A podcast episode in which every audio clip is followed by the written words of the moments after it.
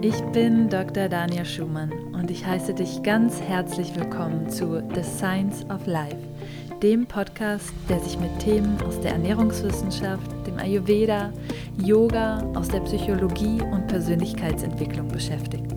Lass uns gemeinsam unsere Fragen ans Leben mit Verstand, Herz und Humor betrachten.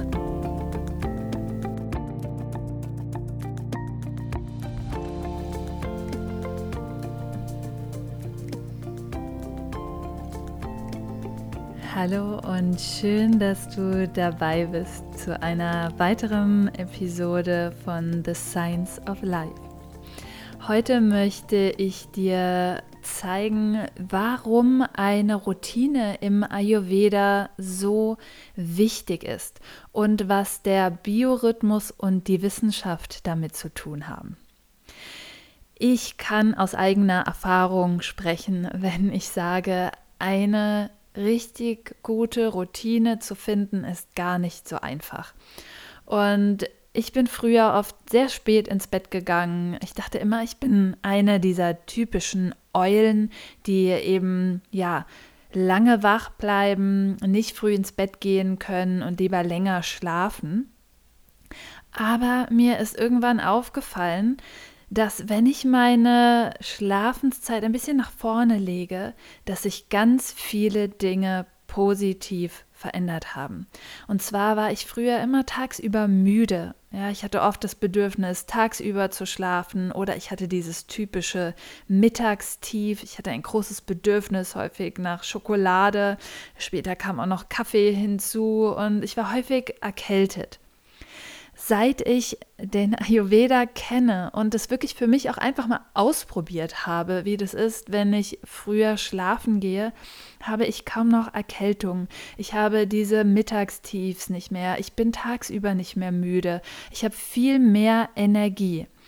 Und das war für mich auf jeden Fall Grund, dem Ganzen etwas genauer nachzugehen. Warum ist das eigentlich so? Bevor wir uns das genauer anschauen aus der Sicht der Forschung, möchte ich dir noch sagen, dass es einen großen Unterschied macht, ob wir von Routinen oder Gewohnheiten sprechen. Routinen verstehe ich als etwas, was wir uns aneignen können, was etwas Förderliches ist, was uns zuträglich ist. Gewohnheiten sind eher so kleine Sachen, die wir uns über die Zeit angeeignet haben, die nicht unbedingt förderlich für uns sind, die wir aber trotzdem praktizieren, weil wir entweder denken, wir können nicht ohne oder weil wir es einfach machen, ohne darüber nachzudenken. Im Ayurveda werden verschiedene Routinen beschrieben. Und zwar geht es darum, das Leben in Einklang mit der Natur zu gestalten. Denn wir werden von den Zyklen der Natur stark beeinflusst. Und das heißt, wie im Außen, so im Innen.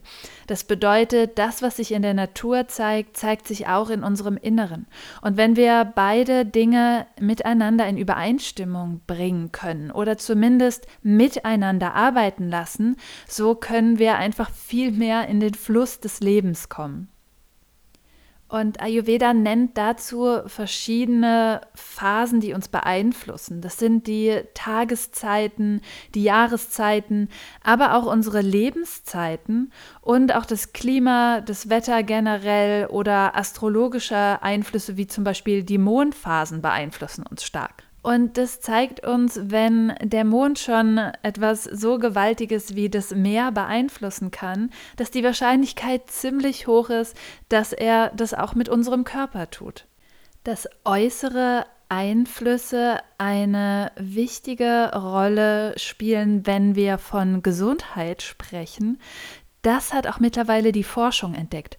Und zwar nennt man dieses Feld die Epigenetik, denn man hat festgestellt, dass Umwelteinflüsse unsere Gene beeinflussen und darüber entscheiden können sogar, ob bestimmte Krankheiten ausbrechen oder nicht.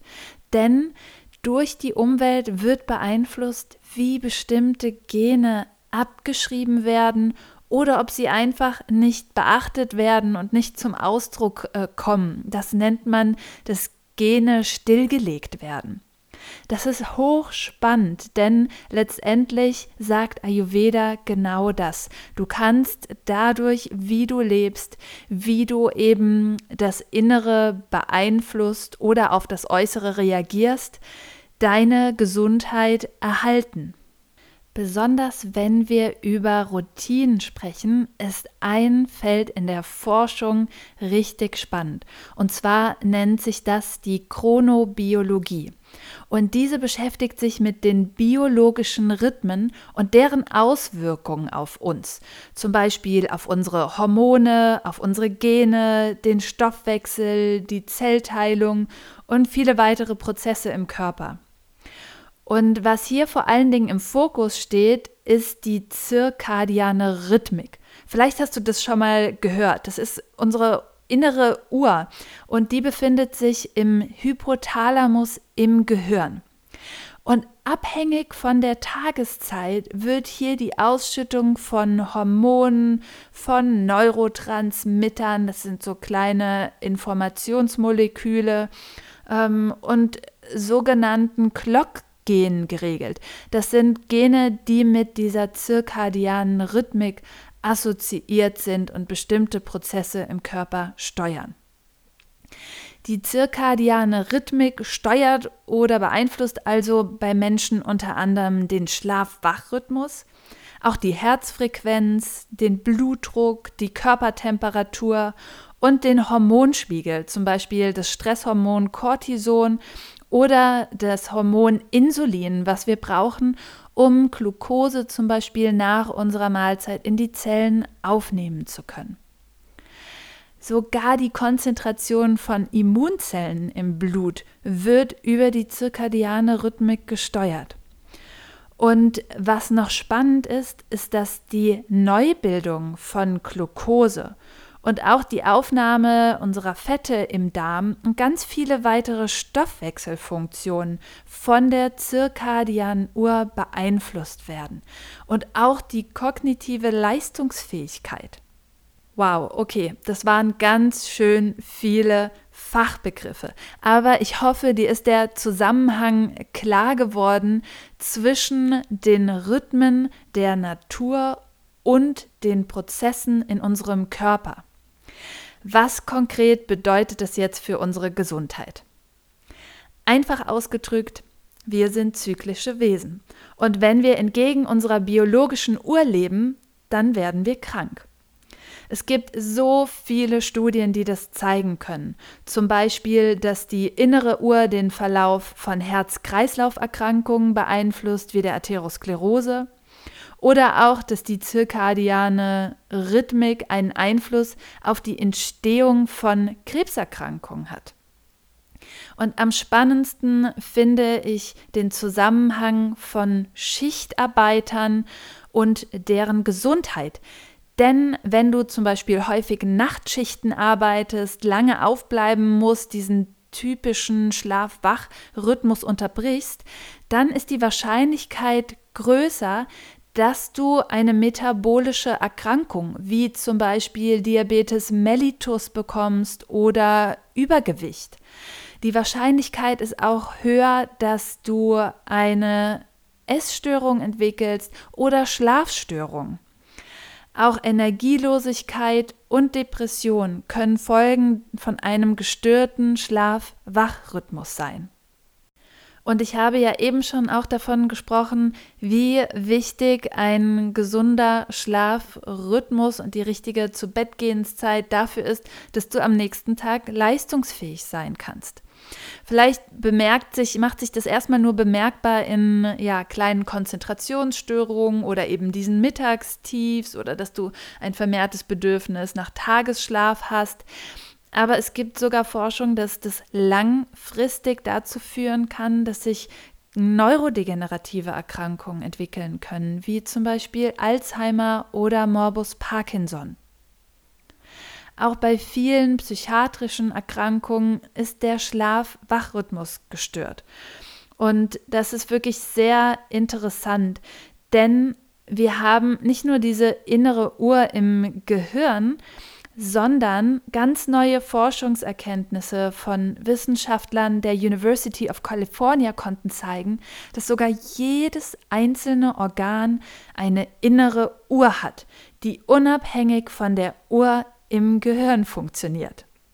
Das bedeutet, im Prinzip merkt die Leber auch, ob du nachts um zwölf noch Fernsehen schaust. Und hier ist es wichtig, dass die Leber ein ganz wichtiges Stoffwechselorgan ist und die natürlich in Verbindung steht mit ganz vielen Prozessen in deinem Körper. Auch wenn du nachts um zwölf noch was isst, findet die Leber gar nicht so lustig. Und es gibt auch Studien, die gezeigt haben, dass wir durch zeitlich begrenzte Essphasen, wie zum Beispiel dem intermittierenden Fasten, im Einklang mit der zirkadianen Rhythmik den Stoffwechsel verbessern können. Das heißt, der Körper ist dir dankbar, wenn du möglichst lange Pausen machst zwischen den Mahlzeiten und am besten eignet sich für eine so sehr lange Phase eben die Nacht, dass der Körper vielleicht so mal 16 Stunden Zeit hat, um hier wirklich verdauen zu können, um so die DNA-Reparaturprozesse anzuschmeißen und wirklich in den Zellen aufzuräumen. Und wenn du da wirklich ein sehr, sehr frühes Abendessen hast oder eben auch dein Frühstück vielleicht auslässt und dadurch zum einen die Nacht nimmst und dann noch ein paar Stunden dranhängst, in denen du nichts isst, dass sich dadurch deine Gesundheit und deine Leistungsfähigkeit verbessern kann. Was für mich das Eindrucksvollste ist, ist, dass diese Forschungserkenntnisse relativ neu sind und bahnbrechend und aber im Ayurveda oder in der traditionell chinesischen Medizin diese Organuhren schon seit Tausenden von Jahren beschrieben sind. Im Ayurveda werden Medikamente zum Beispiel immer zu ganz bestimmten Zeiten eingenommen, je nachdem, auf welches Organ oder welche Krankheit diese wirken sollen. Und ich dachte mir, als ich das zum allerersten Mal gehört habe, wow, das ist ganz schön spezifisch und macht das überhaupt irgendeinen Sinn? Und dann bin ich auf eine Studie gestoßen, die gezeigt hat, dass mehr als die Hälfte der 100 meistverkauften Medikamente in den USA auf Proteine wirken, die einer zirkadianen Steuerung unterliegen. Das bedeutet, es macht einen Unterschied, wann wir Medikamente einnehmen, in Abhängigkeit davon, auf welches Organ sie wirken. Das bedeutet also in Einklang mit unseren Organuhren. Wie kannst du nun also besser in Einklang mit dem natürlichen Rhythmus kommen? Im Ayurveda wird die Tageszeit nach Dosha eingeteilt. Morgens herrscht das Kapha-Dosha vor, von etwa 6 bis 10 Uhr. Und hier spüren wir vermehrt die Schwere im Körper, Trägheit und ein langsamer Stoffwechsel sind auch mit dem Kapha-Dosha assoziiert. Der Mittag hingegen entspricht dem Pitta-Dosha. Hier wird von 10 Uhr bis 2 Uhr nachmittags etwa das Feuer aktiviert. Wir haben einen starken Stoffwechsel. Und der Nachmittag wiederum von etwa 2 Uhr bis 18 Uhr ist mit dem Vata-Dosha assoziiert, also mit Luftigkeit, was oft auch zu Konzentrationsstörungen führen kann. Und hier ist es wichtig, dass du nicht unbedingt deine Fokuszeit in den Nachmittag legst oder hier zum Beispiel etwas isst, wenn du ein Energietief spürst, denn das kann dann schnell auch zu Verdauungsstörungen und Blähungen führen. Dann geht der Abend wieder los mit der Kafferphase von etwa 18 bis 22 Uhr. Hier ist wieder ein trägerer Stoffwechsel angesagt. Wir werden müde, beziehungsweise nicht alle werden da unbedingt müde, aber das ist auch eher so die Zeit, die mit einer Schwere assoziiert sind. Und dann fängt von 22 Uhr bis 2 Uhr nachts wieder die Pitta-Phase an. Hier ähm, verdauen wir Erlebtes im Schlaf auch und auch ähm, die Mahlzeiten. Und dann um 2 Uhr bis etwa 6 Uhr morgens fängt wieder eine Vata-Phase an. Und hier werden vermehrt auch dann wieder Hormone ausgeschüttet, zum Beispiel das Cortisol am Morgen, eher Hormone, die uns dann wieder ähm, ja, in, die, in die Aufwachphase auch bringen. Warum erzähle ich dir das? Und zwar habe ich jetzt drei Tipps für dich, wie du eben diese Prozesse nutzen kannst, um deinen Tag darauf anzupassen. Und zwar ist mein erster Tipp, dass die größte Mahlzeit am Mittag liegen sollte. Denn hier ist das Pitta und unser Verdauungsfeuer am stärksten, wohingegen der Abend eher wieder nur eine leichte Mahlzeit beinhalten sollte damit wir hier eben diesen trägen Stoffwechsel nicht mitnehmen und damit Verdauungsstörungen bekommen, beziehungsweise eine schwere Mahlzeit am Abend kann auch zu Schlafstörungen führen. Mein zweiter Tipp ist, dass du möglichst nicht nach 12 Uhr nachts ins Bett gehen solltest. Das heißt, versuche mal hier auszuprobieren, deine Schlafenszeit ein bisschen weiter nach vorne zu verlegen. Und zwar ist der Sinn dahinter, dass die ersten vier Stunden deines Schlafes extrem wichtig sind, denn hier findet eine tiefe Tiefschlafphase statt und je später du ins Bett gehst, das heißt, je mehr nach 12 Uhr du ins Bett gehst, desto größer ist die Wahrscheinlichkeit, dass du nicht genügend Tiefschlaf bekommst. Und dann probiere hier doch einfach mal aus, wie sich das auf dein Energielevel am nächsten Tag auswirkt und vielleicht auch, wie sich das auf Heißhungerattacken am Tag auswirkt und wie du dich generell fühlst. Der dritte Tipp ist, dass du deine Routinen mit den Jahreszeiten variieren solltest. Denn deine Ernährung, deine Yoga-Praxis und so weiter sollte nicht im Sommer genauso aussehen wie im Winter. Denn wir haben ja schon gesagt, wie im Außen, so im Innen. Das heißt, wir müssen hier immer noch mal ein bisschen mehr anpassen. Im Winter zum Beispiel wärmender üben, mehr erhitzende Yoga-Praxis machen oder auch mehr wärmende Gewürze mit in die Ernährung mitnehmen, während wir uns im Sommer eher auf kühlende Routinen fokussieren. In der nächsten Episode dreht sich alles um die Routine im Herbst und wie wir unsere Aktivitäten, die Ernährung und unsere Yoga-Praxis auf den Herbst abstimmen können. Ich freue mich, wenn du dann wieder dabei bist. Ich freue mich riesig, wenn du Teil dieser Community wirst und den Podcast abonnierst und bei iTunes bewertest. Dadurch können außerdem mehr Menschen den Podcast finden und ebenfalls Teil der Reise werden. Als besonderes Community-Geschenk möchte ich gerne mein E-Book mit ayurvedischen Rezepten mit dir teilen. Wenn du den Podcast ohnehin abonniert und bewertet hast, schick mir einfach einen Screenshot davon per E-Mail und ich sende dir das E-Book zu. Außerdem freue ich mich, wenn du mir auf Instagram at Daniel Schumann und auf Facebook at Dr. Daniel Schumann folgst. Auf all den Kanälen gebe ich dir Input zu Ayurveda, Yoga, Ernährung und Persönlichkeitsentwicklung und biete dir die Möglichkeit zum Austausch. Auf meiner Webseite kannst du dich außerdem für den Newsletter eintragen und bleibst so über alles auf dem Laufenden. Kommentiere gern auf Instagram oder Facebook, wie dir die Folgen gefallen, welche Erkenntnisse du für dich daraus ziehen konntest und lass mich an deinen Erfahrungen teilhaben. Ich freue mich, von dir zu hören. Namaste und bis bald.